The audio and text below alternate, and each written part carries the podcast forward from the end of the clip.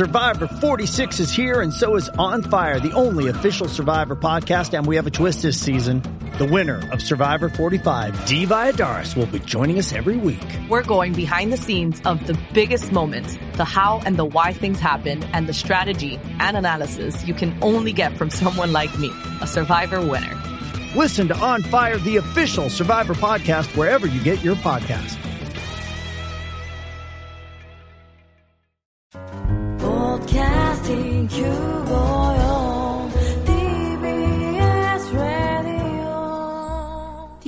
ラジオ、ポッドキャスティングをお聞きの皆さん、こんにちは。安住紳一郎の日曜天国、アシスタントディレクターの刈谷陽子です。日天のポッドキャスティング、今日は287回目です。日曜朝10時からの本放送と合わせて、ぜひお楽しみください。それでは3月3日放送分、安住紳一郎の日曜天国、番組開始から10時30分までの放送をお聞きください。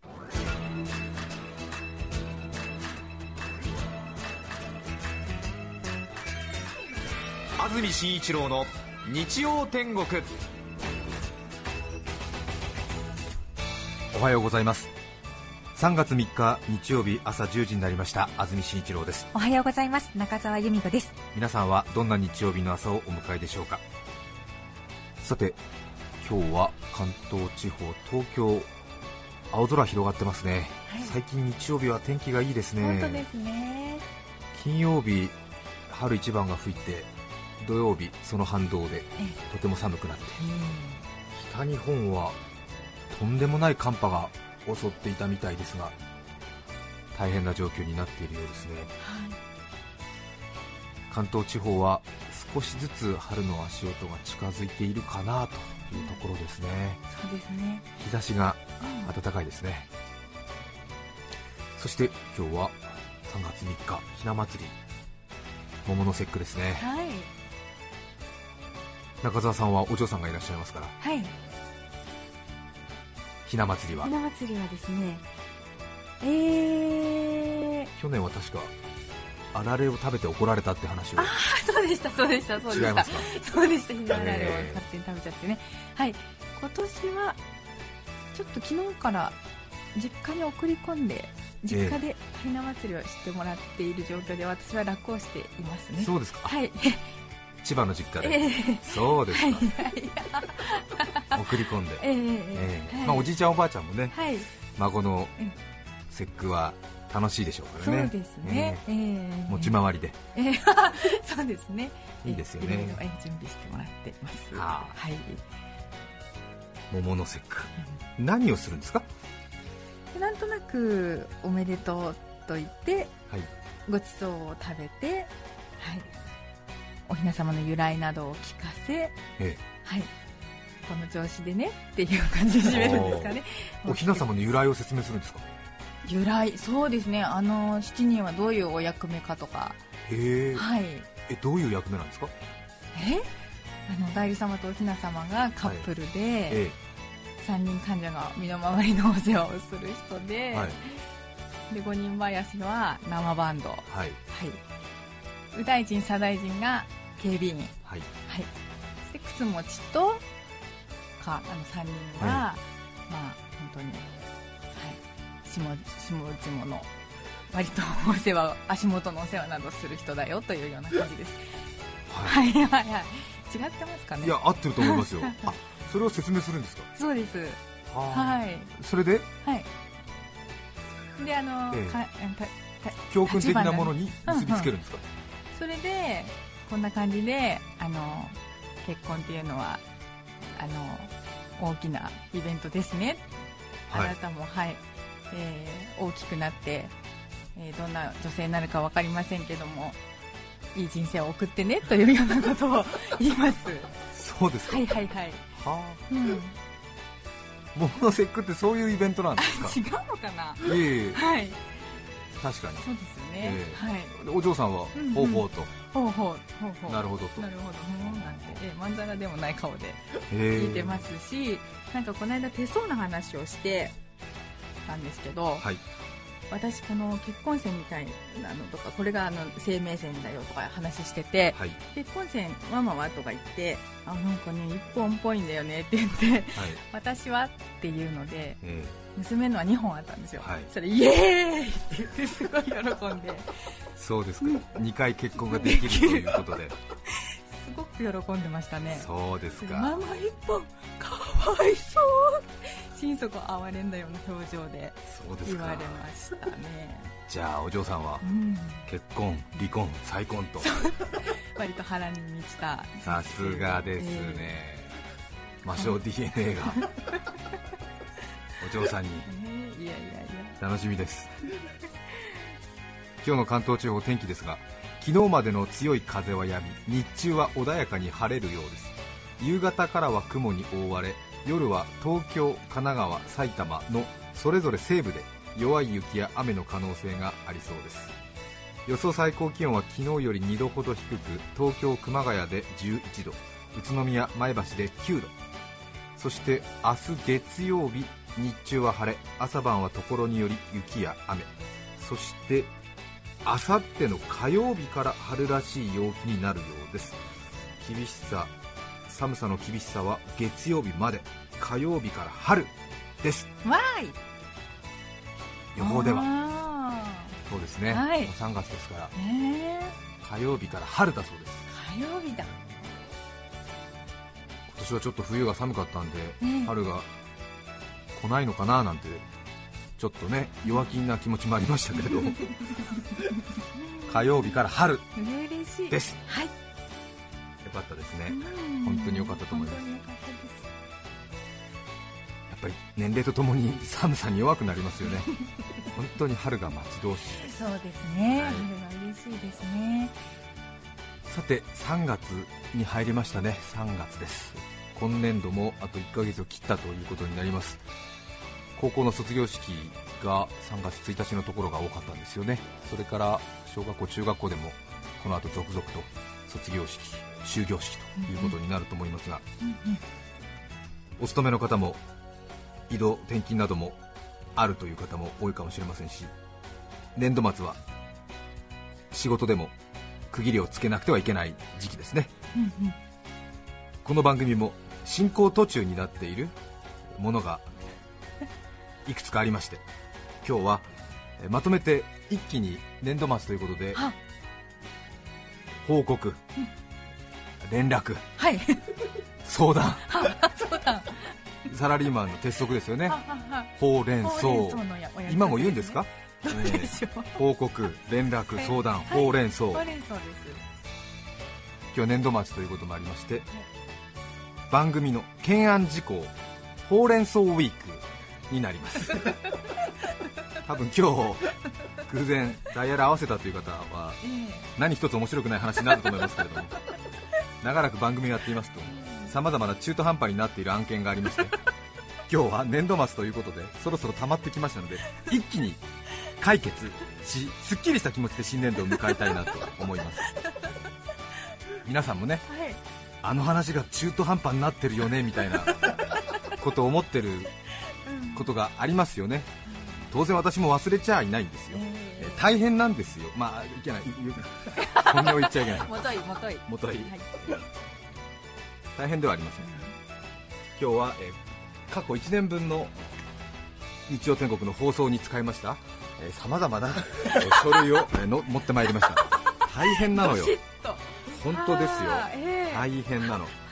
毎週。あね。ーはい。私も適当にやってるように見えて意外に几帳面なもんですから。いやいや相当貴重何をやってて何をやってないかはきちんとちゃんと書いて保存してありますから。今日は年度末番組懸案事項ほうれん草ウィークです。さあ忙しい。えー、とまず一つ目ですね。これは昨年の5月。2012年5月。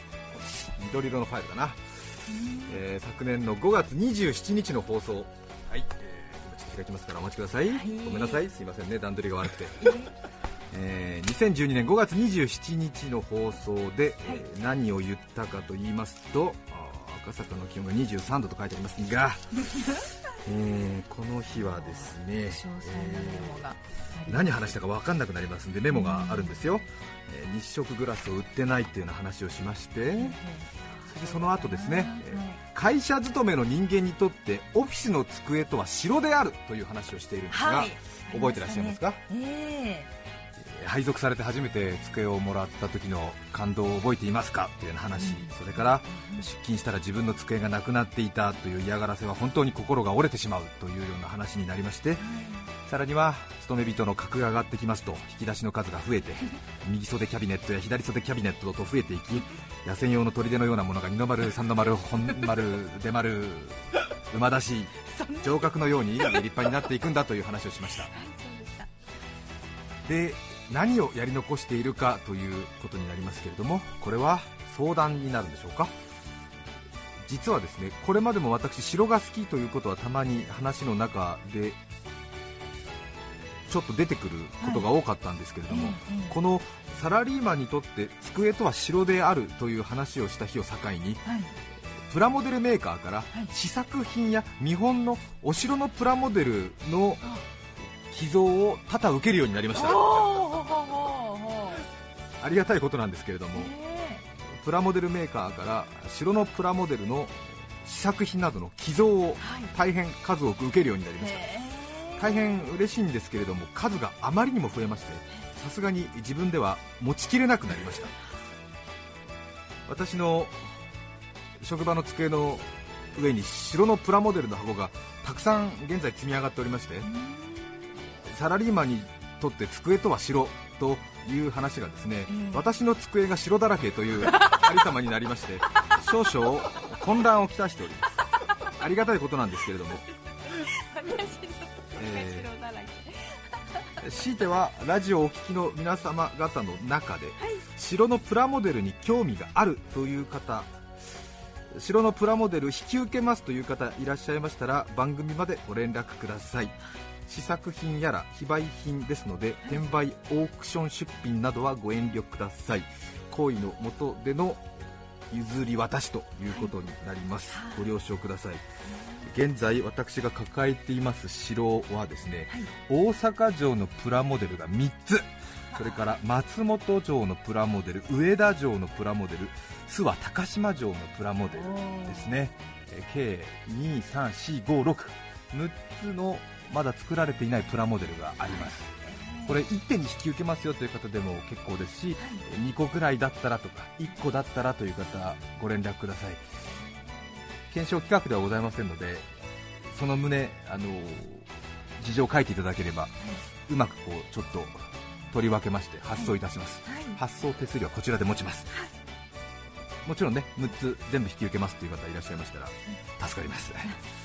さらにもう一つ大物がありまして、姫路城のジオラマというものをちょっといただきましてですね。これは小型犬の犬小屋くらいあるんですけれどもアクリルの。はいアクリルのこうケースに入ってましてちょっと博物館などの模型を小さくしたようなすでに作られている姫路城のジオラマがあるんですけれども金魚鉢のようなものに入っていましてこれなかなかね置けるお宅限られますよね。いいけどかっこいいんですけれどもちょっと私持て余していますのでこれ引き受けますよという方いらっしゃいましたらご連絡いただきたいと思います。相談ということになりますね。はい。それから2つ目。次々参りますよ、はい。2つ目。これは昨年ちょうどえー1年前の2月19日と2月26日の2週にわたっての放送ですけれどもこの時えーご記憶の方いらっしゃるかもしれませんがボーリング大会不正発覚事件というのがありました。ありました。ありましたね。ちょうど1年経ちました。早いですね。そうですね。職場対抗ボーリング大会が行われるということを聞きつけましてえーテレビや本局の部署をはい。弱小ラジオ部私たちが倒すにはどうしたらいいか、考えに考えた挙句、はい。不正をしてみようということになりました。思い切って。はい。4人1チームでの参加。スタッフに混ぜて資格を1人入れてみたということになりました。AD さんの格好をした女子プロボーラーを1人混ぜて参加したという あの事件ですね。中村美月プ事ロ件でした。美しい月と書きまして中村美月プロ。ライセンスナンバー455中村美月プロ思い出しますね。あの雄大なフォームを。ところが表彰式直後にこの不正がバレまして大騒ぎになったというちょうど1年前の事件ですね。これはあの私その後あまり詳細を語ってはいなかったんですけれども結構大変なことになりましてね。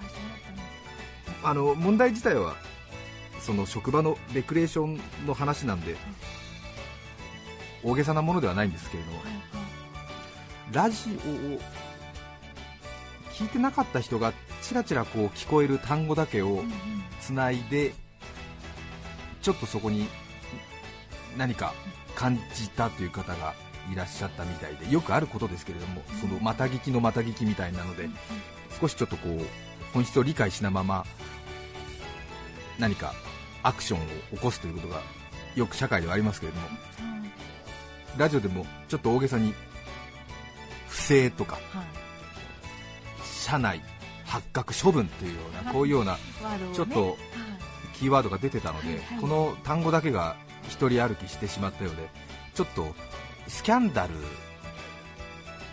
にちょっと仕立て上げられそうになってしまいましてですね。これはあの私2月26の放送の1週間後くらいですかね。かなり名前のある週刊誌の記者がはい。私の自宅に来ちゃって。あら。はい、あの多分私が社内で不正を働いて、多分背任とか不正経理みたいなことに加担したみたいな、そういう処分を受けたという誤解のもと、取材に来てしまって、まあ。もう顔青ざめました。え。え3日くらい張り込まれた、そうなんですよ、それでなんなんで俺のとこに取材来てんのかなと思ったら、話聞いたらどうやらそういうことで、あの記者に、ポッドキャストを聞いてくれみたいな。そうですね。ええあの社内のボーリング大会で不正をしたっていう話ですよみたいな。言ってねあの全容を理解していただきましたけどもう少しね早めに話すればよかったんですけれども私もちょっと不用意に逃げ回ってしまって、ええちょっとね本当に一瞬ちょっと大変なことに誤解されたこともあったんですけども、まあ、不正は不正なんですけども。そしてこの不正の発覚により私たち失格ということになったんですがはい。職場対抗ボーリング大会を司っております厚生部からですね社内ボランティアを命ずるという処分に落ち着いたんですよね。そしてそのボランティアを何かしますというところまでお話ししていたと思うんですがはい報告になりますがちょうどあれから1年ということで先週第2回職場対抗ボーリング大会が行われましてはい。今回はボランティアということで私運営のお手伝いをしてまいりました。そうだったんですか。はい。忍術集団だのなんだのかんだのと 息巻いておりましたけれども落ちぶれたものでございまして運営のお手伝いをしてまいりました。これをもちまして昨年の処分に相当するということになりました表彰式のアテンド係。ああ、はい。アテンド係？をたくさんでチームが出場してましてはい。またなんかいろんな賞をもらえるみたいで。で40チームぐらいが次々表彰されるんですけどもその表彰式がこうこうなんですかスムースに運営するようにお手伝いをするということで、表彰台に商品を上げたり下げたり記念写真を撮るという流れの段取りであじゃあこちらにお願いしますみたいな、えーで続いてはこちらのみたいな経理部の皆さんこちらでございます。みたいなまさにアテンド係。本当にアテンド係司で会とかではなくですね司会はねえすんごく後輩の人がやってた、ええ。まあ、私も一応キャリア16年ありますから、まあ、そこそこなんですけれども社内的にもね、まあ、一角の 肩書き持ってるんですけれども。私が AD になり手伝ってきたんで結構2時間30分くらいあるんですけども 長いです。長いんで？すよまた後輩の司会が少しちょっと段取り悪いもんですから。しながらも。手伝いをしてきました。ええ。その日一 AD になってくださいということでしたので、その完全になりきってやってまいりました。当然ねその壇上に上がる人たちは普段私と仕事を共にしている人もいるんですけれども、まあ当然私のことには気づかずですね。気づかないんですか？ええ。はい。ちょっとね、うん、あらっていうような気持ちはちょっと本当に喉元まで出かかってましたけれどもそこはそのボランティアですからもうぐーっとね、ええ。い。いんです。いや全然いいんです。いいんですはい、でまたちょっと疑り深い方いらっしゃると思いますんであのちょっとまだ写真できてないんですけどもホームページにちょっと私のそのお手伝いをしている様をですね日曜天国のホームページに来週の真ん中くらいに公開したいと思います私のその忍者集団の落ちぶれた姿。三条ガールの晒し首をどうぞご覧くださ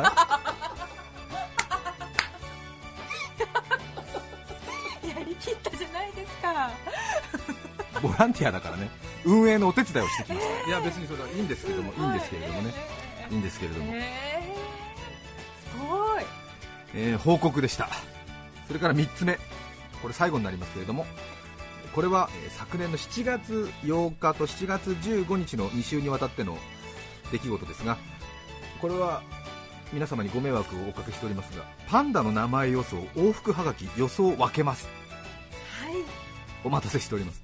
上野のパンダに当時子供が生まれまして私パンダの名前の予想が得意ということで今回もまずそこそこ当たりますよという自慢話の後放送で言いますと少し体制に影響があるかもしれないのでまずいから知りたい人は往復はがきを番組宛てにお送りくださいましたら書いてこっそり送り返しますよということになりました。はい。たくさん往復はがきいただきまして預かっているんですけども、はい。ところがその翌々日ですか3日後か上野の赤ちゃんパンダが残念なことになってしまいまして名前の予想をするというような状況ではなくなってしまいました、思い出されますがちょうど去年の7月ですね。それで当初の予定通りではないんだけれども何か違うとっておきの情報をでは預かっているハガキに書いて送り返しますよということになっていました。その後いろいろ和歌山のパンダ世界のパンダなどのこともいろいろ情報を集めたりしまして、えー皆様にお送りしようかなと思ったんですけれどもやはりこう唯一無二の情報じゃないと面白くないなと思いまして何かこう新しい情報秘密がないかなと思って探ってまいりましたけれどもなかなか今一つしっくりこないということでそろそろ時間的にも年度末ということでリミットということになりました。のでえーパンダの情報ではありませんが私が持っている皆様に喜ばれる情報を一つ書いてえー送りますのでえーそれをご承納ください。何を送るかは当然放送では言いません。し、えー受け取った人も何も発信しないでください。そういう約束でしたからね。はそうでいしたよね。あ、うん。そうでした。パンダ予想はそもそもそうでした。そうでした。はい。はい。ということで何か送りますので。うんうんうん1日100通くらいしか発送できませんのではい。昨日から作業始めましたけれどもはい。1週間から2週間くらいに分けまして順次発送しますのではい。お待ちください、えー何かが届きます。何かが届きます、ええ往復はがきに情報が。情報が、はい。しかもあの保護シール貼って送りますから、ああそうですか、はい、郵便の人とかに見られないようにああの保護楽しみもえあると、ーでそこにあのえ秘密を送りますっていうタイトルではがき行きますから、ええー。でダイレクトメールみたいな感じで保護シールがあってそこをペリって破ると、えまあ、そこそこの情報が 入ってますわ。まあ、それを本来はねパンダの名前の予想を知りたかった人なのでその情報が喜ばれるかどうかわからないけれども、申し訳ないがそれで納得してください、まあ、その剥がすまでが楽しみだね。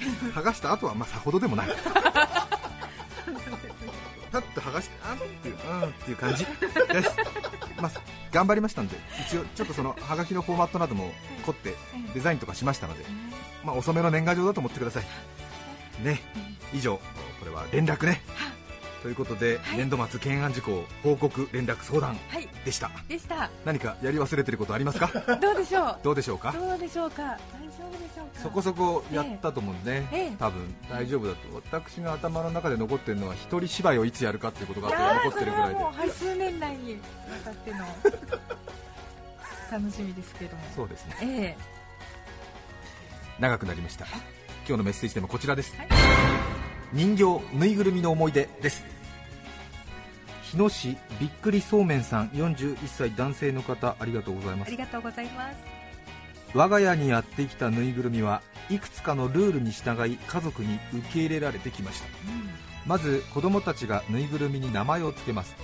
次に初めて我が家にやってきたその日のうちに14年前に品川水族館の売店から我が家に嫁入りしてきたイルカのカレンちゃんに合わせて挨拶をさせますこれで新入りぬいぐるみは住民登録がなされ家族の一員として認められます。へえかなり本格的ですね。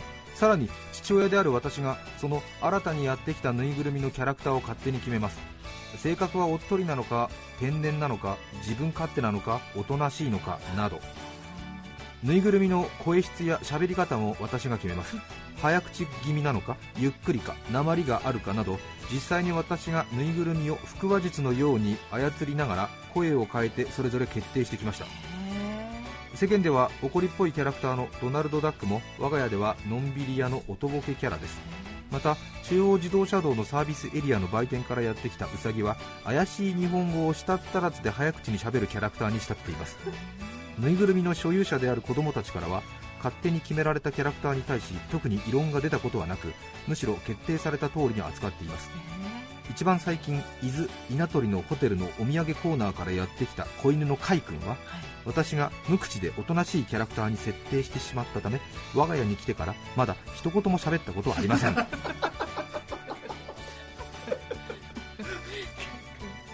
ねいいお父さんですねゃんと家にやってきたぬいぐるみには性格や特徴をつけて子供たちに渡して。へそしてみんなそれぞれ社会を形成していくっていうことですね。面白いですね。本当ですね。ボール玉さん男性の方ありがとうございます。ありがとうございます。特年齢特住所。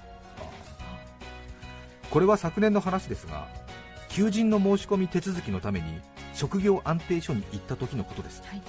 奥に座っている職員さんが熊のプーさんのボールペンを使っていました。もちろんタイはないと思うのですがプーさんでプー太郎を想像してしまいます。お読みくださりありがとうございました。そうだよね。センシティブだよね、本当だよね。うん。奥に座ってる職員の人がね熊のプーさんのボールペン使ってるなんかねプー太郎を想像してしまうっていう職業安定所に少しセンシティブになってますよね。気持ちわかりますよ。ねお読みくださりありがとうございました。謙虚ですね。練馬区のママ前向きさん女性の方ありがとうございます。幼少の頃うたた寝から目を覚ますとリカちゃん人形がパンチパーマになっていました。私はそのリカちゃん人形をとても大事にしていて、手から離さないままストーブの前で寝入ってしまったため熱で髪の毛が変形してしまっていたのでした。変わり果てたリカちゃんを見て私は号泣。愛情にはくっつきすぎず離れすぎずちょうどいい距離があることをあの時5歳の私は学んだような気がしないでもないです。文章上手だね。うまいですね。上手だね。そうママ前向きさんそうですねリカちゃん人形とかバービーちゃんとかシルバニアファミリーとか女の子は世代によってあるんですよね。えー、そうですよね、えー高澤さんはリカちゃん人形世代ですか？うーんあんまりでもどれでもあ挟まなかったですね。あそうですか。そうですそうです、うん。私は男ですけれども近所に住んでいた桜井さん家の佳代子ちゃんと純子ちゃん家によくあの入り浸って遊んでたんですけれどもへ純ちゃんの持っている小枝ちゃんの木のお家。はいはいあれに夢中になってましたよ。あれよくあれよくできたおもちゃですよね。エレベーターとかあって。真ん中ポンとすると木がポンって広がって真ん中木の幹のところにエレベーターってね。キーコーキーコーキーコーってエレベーターが上がって。あれ面白かったな。あれよくできたおもちゃだったと思うな。素晴らしいなと思いましたよ。皆さんからのメッセージをお待ちしています E メールのアドレスはすべて小文字で日天アットマーク tbs.co.jp nichiten で日天アットマーク tbs.co.jp です。抽選で5名の方に何かと便利でシュールな表紙があなたの日常を演出。日天ノートを3名の方にはカルピスセットをプレゼント。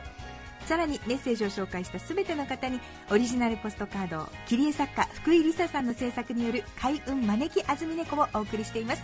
今日のテーマは人形ぬいぐるみの思い出皆さんからのメッセージお待ちしています。それでは今日の1曲目です。狭山市桜のしっぽさん40代女性の方からのリクエスト。松たか子さん明日春が来たら。3月3日放送分安住紳一郎の日曜天国。10時30分までをお聞きいただきました著作権使用許諾申請をしていないためリクエスト曲は配信できません。それでは今日はこの辺で失礼します。安住紳一郎のポッドキャスト天国。お内裏様とお雛様。父は飲みすぎ御前様。母のお顔が閻魔様。ああ今日は楽しいひな祭り。TBS ラジオです。954さて来週3月10日の安住紳一郎の日曜天国。メッセージテーマは「野球と私」ゲストは南極物語で太郎二郎訓練。ドッグトレーナーの宮忠臣さんです。それでは来週の日曜朝10時 TBS ラジオ954でお会いしましょう。さようなら。安住紳一郎の「ポッドキャスト天国」これはあくまで試供品。皆まで語れぬポッドキャスト。ぜひ本放送を聞きなされ。TBS ラジオ954ポッドキャスティング954 TBS ラディあなたもこんな音で癒されてみませんか？ステーキを焼く音。川のせせらぎ。焚き火の音 TBS テレビ「ザタイム目覚めのいいね」ポッドキャストで連日配信中。